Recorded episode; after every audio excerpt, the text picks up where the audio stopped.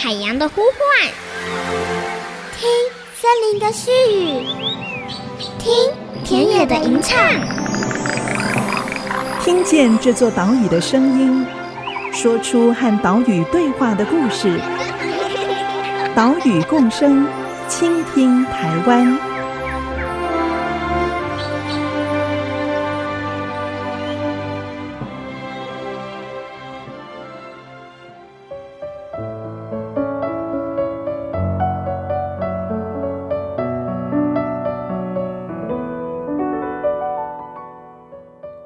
大家好，欢迎收听《岛屿共生，倾听台湾》，我是袁长杰。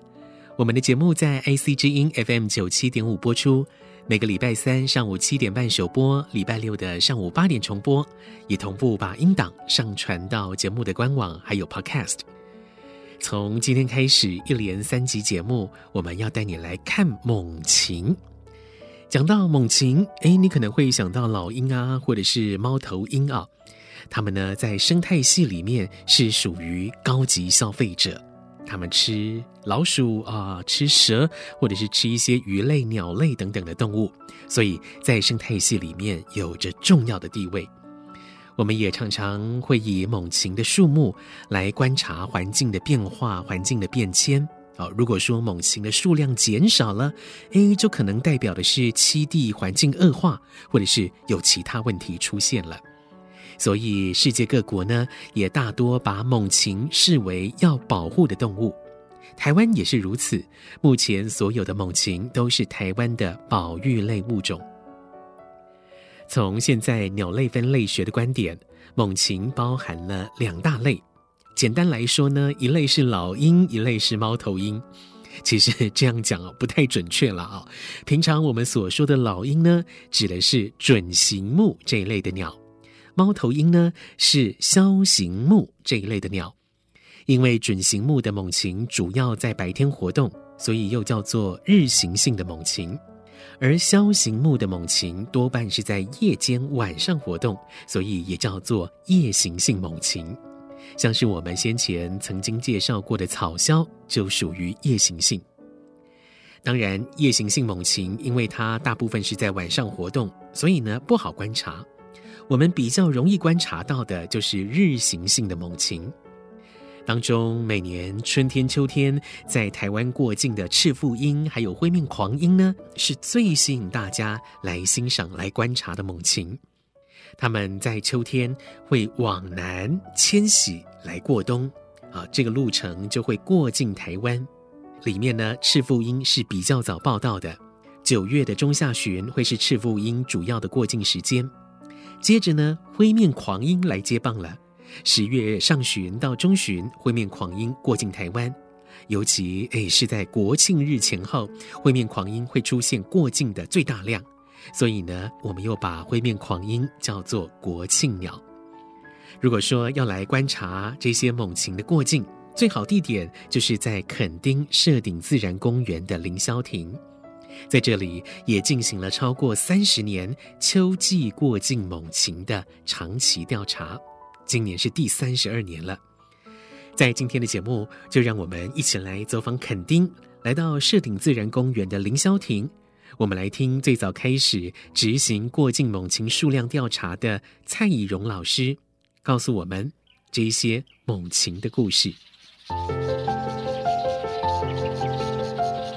我们现在所在的位置是垦丁社顶自然公园的凌霄亭，算是制高点吧。啊，这里是每年九月、十月份观赏过境的猛禽一个非常好的观赏地点。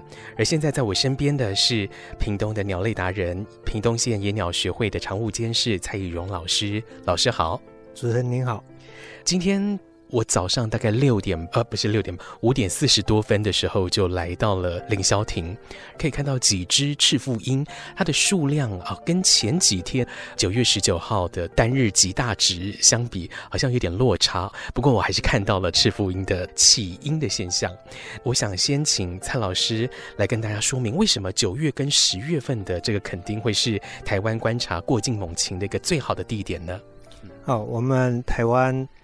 位置就在东亚猛禽迁徙或者是其他候鸟迁徙的路径上，在台湾这个点可以看到的迁徙性鸟类，它大致上可以来自于两条路线，一条就是从中国大陆经过台湾海峡来到台湾，另外一条路径就是沿着琉球群岛下来的。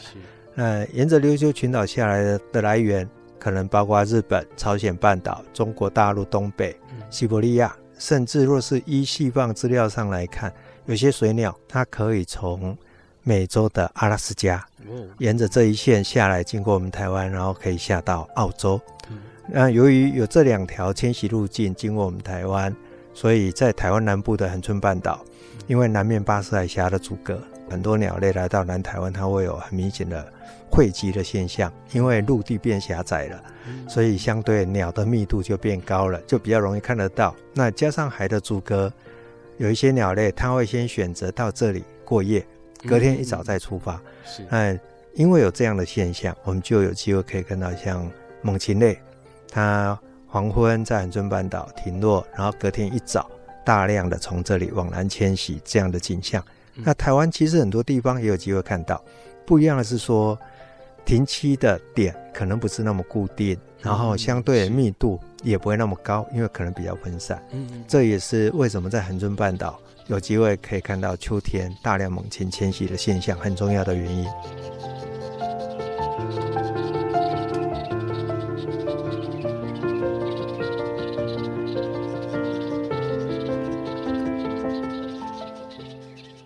我们今天专访的蔡以荣老师，他在垦丁国家公园管理处保育研究课任职的时候，一九八九年就开始在凌霄亭进行秋季过境猛禽的长期调查，有十五年的时间。两千零四年，垦管处才开始委外进行秋季的完整调查。也因此哦，蔡以荣老师可以说是垦丁的鸟类达人了。我们来到凌霄亭采访的这一天是九月二十三号，从凌晨五点多就开始观察。这个时候，我们在凌霄亭观赏的是起鹰，也就是鹰群，它们起床了哦，随着气流盘旋而上，它们要往南飞去过冬。有起鹰，相对的也有落鹰，也就是在下午傍晚，鹰群它们在山谷降落下来，准备栖息。啊，这个啊就是落鹰景观。不过赤腹鹰的落鹰不好观察，十月过境的灰面狂鹰，哎，就比较好观察它们的落鹰景观了。这是为什么呢？那以灰面狂鹰跟赤腹鹰而言，只要在它的夜栖点，在它停栖的过程，你会有机会看到它大群降落的现象。不过这两者有一些差异性，就是赤腹鹰它是属于比较森林性的鸟类。它往往停落之后，它就不会一直反复起降，所以在九月它过境我们台湾，你其实不容易看到它落音。嗯嗯。那灰面狂鹰呢，在十月来的时候，不管是在恒春半岛或是其他的夜栖点，其实可以看到它会有反复起落的现象，就是它来了，可能稍微有点骚动。有一些个体飞起来，其他会跟着飞起来，所以在天黑前都会有机会看到鹰就这样起起落落、起起落落。这种现象就是我们一般常态常讲的，就是落鹰的景观。那在恒春半岛九月，我们要赏鹰，清晨就是适合看赤腹鹰啊，因为以它为主。但是下午呢就不适合看，因为下午它落鹰点不一定，再加上它没有反复起落的习性。那若是十月，灰面狂鹰来的时候，一样清晨可以看啊，下午你可以到满洲那一带试着去看黄昏鹰会停落跟起降的现象。那是不是只有下午才能看？也不见得，因为有些鹰比较早到，不再继续往南飞的话，上午十点多你就有机会在满洲一带看到有鹰群已经到了。所以要看它来的时间早晚。那我们会建议在下午三到五点间，主要考量就是。不管它早到晚到，那三点多会是一个机会比较大的时候。我们采访的这一天九点前飞过凌霄亭的赤腹鹰大概有一千多只。诶，原本以为这一天过境的赤腹鹰不多，但是啊，九点之后又有好几波赤腹鹰这样一群一群的飞过凌霄亭。到中午之前，总共记录到八千六百八十七只赤腹鹰。不过呢，因为赤腹鹰体型比较小，所以在观察上要用望远镜观察才会比较清楚。我们来听蔡以荣老师说明赤腹鹰还有灰面狂鹰的体型大小。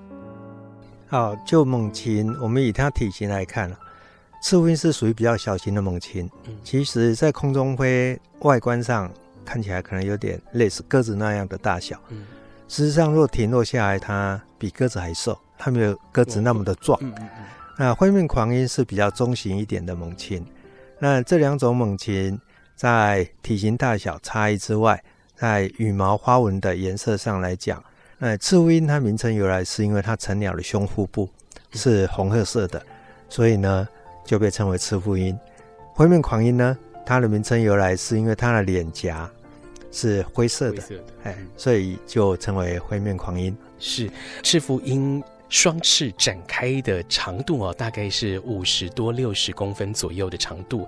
灰面狂鹰成鸟的话哦，翅膀张开可以长达一公尺哦，所以大家可以看到这两种鸟类体型的差异哦。另外，它们在台湾吃些什么东西呢？其实，在我们实际的观察上来讲，看到灰面狂鹰猎食的状况，在秋天比较罕见。呃，赤腹鹰岛是常常可以看到会抓一些昆虫。比如说像垦丁，你有时候可以看到它抓蜻蜓。那在台湾中北部，有一些摄影者，他们也拍摄到像赤腹鹰有抓两生类，就是蛙类。嗯，好，在灰面狂鹰的部分，反而是在春天北返的时候，像在中部的八卦山啊，就比较有机会看到它们停落之后有觅食的一些行为。嗯，哎，它会抓的，可能我们大多数人看到是像蝗虫。啊，台湾大黄啊，还有蜥蜴之类的，也有人看过抓蛇的。嗯，所以他们两者的食性其实差蛮多的。赤腹鹰就是以昆虫为主，那也会抓两生类。灰面狂鹰它会抓昆虫里面的大黄，那它也可以抓爬虫类，像蜥蜴、像蛇。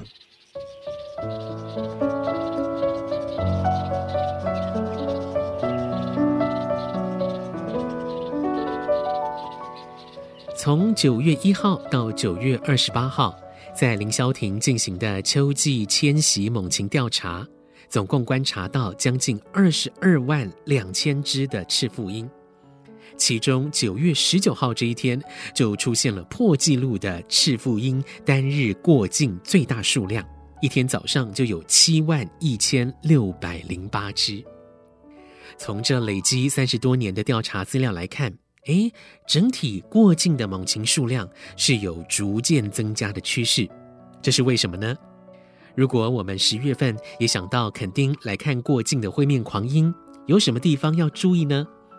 关于这些问题，等一下广告之后继续来请教蔡以荣老师。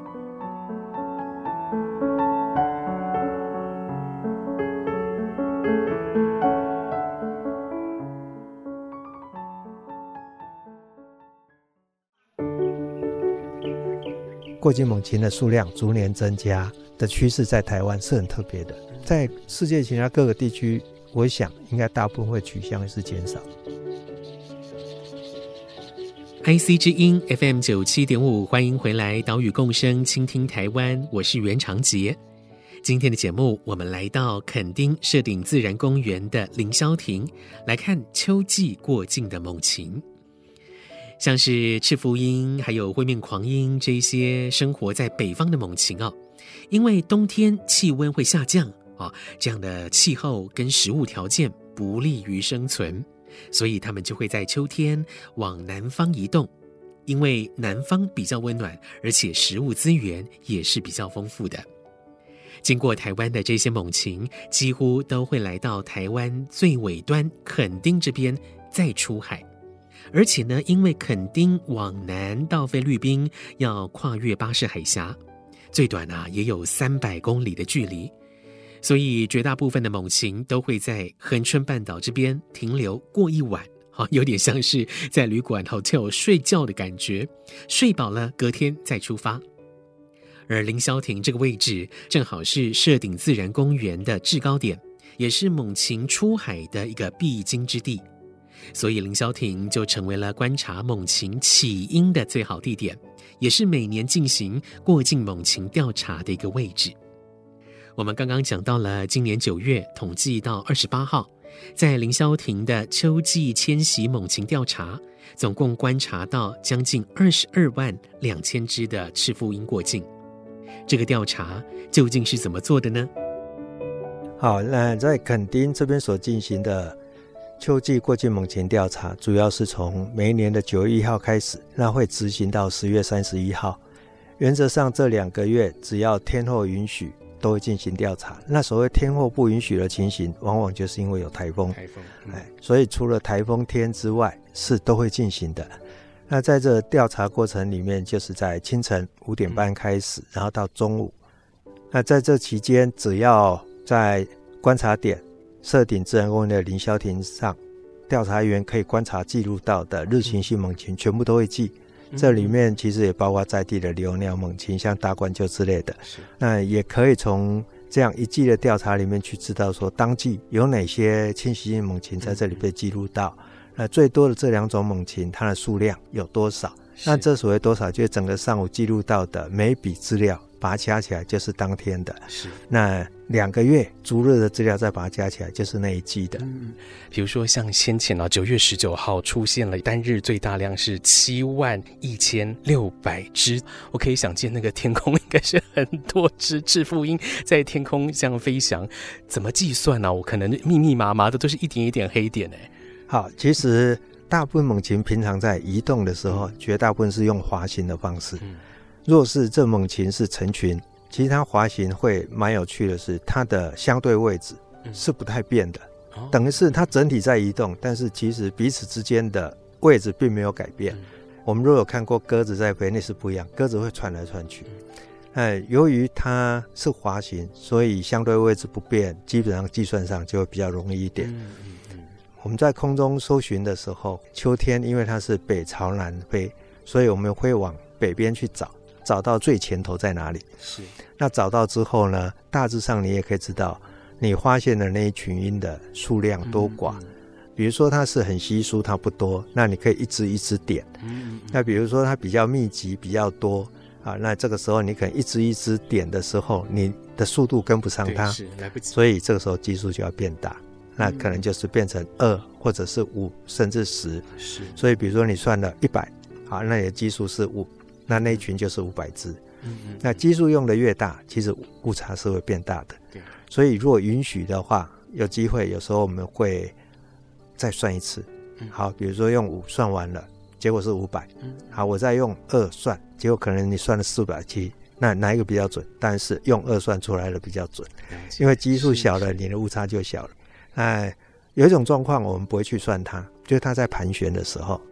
因为盘旋整个在那边转，其实你是不容易算。嗯、那一般盘旋我们会追踪它，等到它盘到一个高度开始滑行出去的时候开始算。那其实往往这种群体算出来会最准。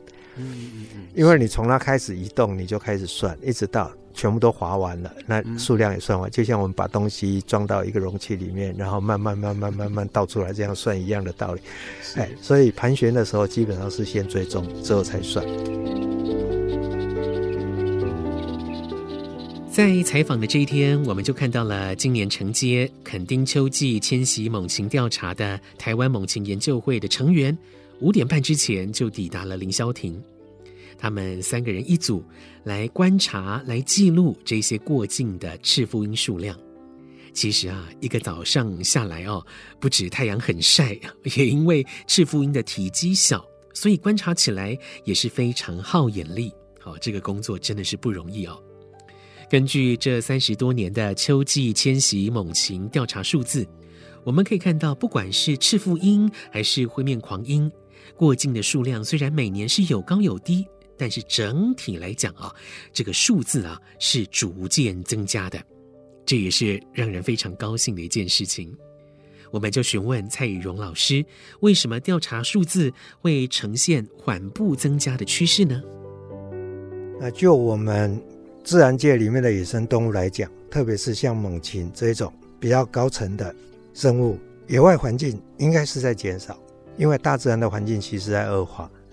那在这里观察到这种现象，我们是觉得比较可能的一个因素，是因为它曾经有大量猎捕的问题。嗯、那当国家公园成立之后，对猎捕这个部分事实上是有限制。再加上台湾后来野生动物保育法更明确的，这些猛禽全部都是保育类，是所以在猎捕的情形在最近这二三十年改善之后，其实会有助于这些猛禽每一年可以顺利过境的量是会增加的。嗯、那另外还有一个部分，就是因为我们已经累积了三十多年的调查经验，所以调查的误差就是可能会漏失的相对几率。会减少。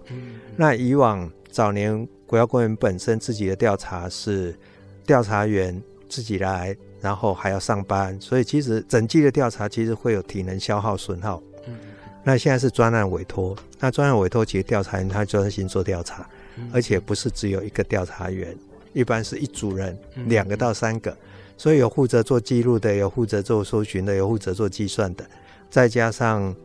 历年来也会有很多已经有经验的朋友在这个季节会来会协助，所以我是认为一个是经验累积的结果，一个就是我们保育让它损耗的量减少，好，那能够顺利完成渡冬跟繁殖迁徙的个体增加了。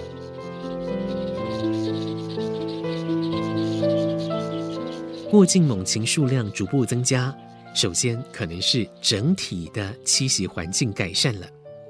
比较年长的听众朋友可能会有印象啊，以往屏东这里有捕鸟的情况，像是捕红尾伯劳鸟啊、烤焦阿巴。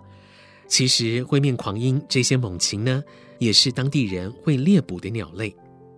为了遏止这一种非法猎捕的情况，一方面政府进行查缉来遏止猎盗，一方面也进行教育宣导。所以这几年呢，当地的猎捕鸟类情况已经大幅改善了，而且呢，从捕鸟转变成赏鸟的生态解说，只要这些猛禽每一年都来，就会有赏鹰的人来垦丁报到，哎，这也就会有解说导览的机会。另外，每年秋天，垦丁国家公园也会举办狼叫鹰季活动，好，这个狼叫呢是恒春的古地名。透过这个狼叫鹰季活动，带着民众一起来赏鹰，认识过境猛禽，也传递保育鸟类的观念。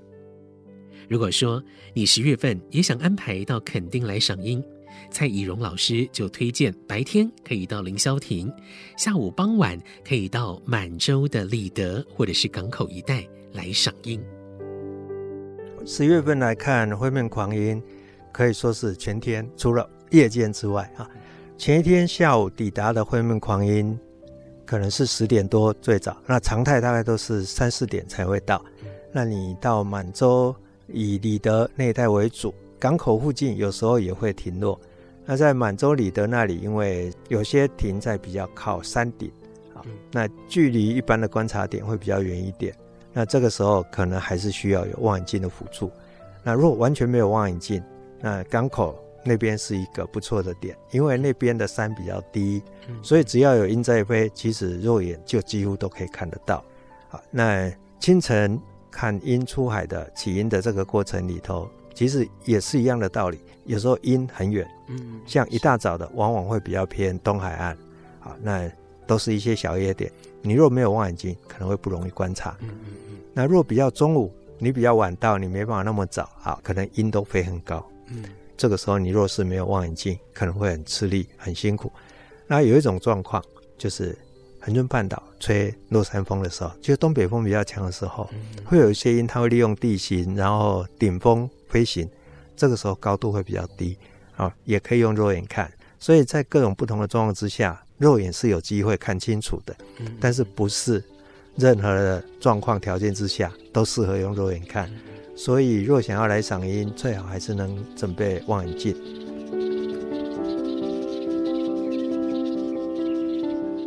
十月份是个赏鹰、观赏过境猛禽的好季节。如果说你要来到垦丁来观赏灰面狂鹰，记得准备好帽子，好要做好防晒，因为垦丁的太阳真的是非常非常晒。最好也带上防蚊液，免得蚊子叮咬。如果说你想要更清楚的来观察灰面狂鹰，那么望远镜也是不可少的配备。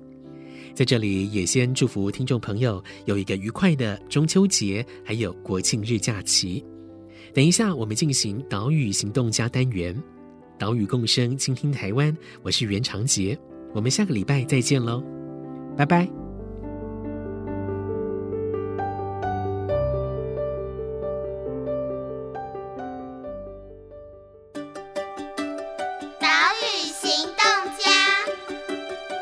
是从垦丁国家公园管理处退休的蔡宜荣，在恒春半岛，秋天是猛禽大量迁徙过境的季节，欢迎大家有兴趣的话，安排个时间来到南台湾观赏相当壮观的猛禽迁徙的景象。清晨可以到社顶的凌霄亭，十月下午可以到满洲、里德跟港口一带。本节目由伟创人文基金会赞助播出。伟创人文基金会秉持永续的经营承诺，邀请您一同为这片土地发声，促进人与自然的平衡与和谐。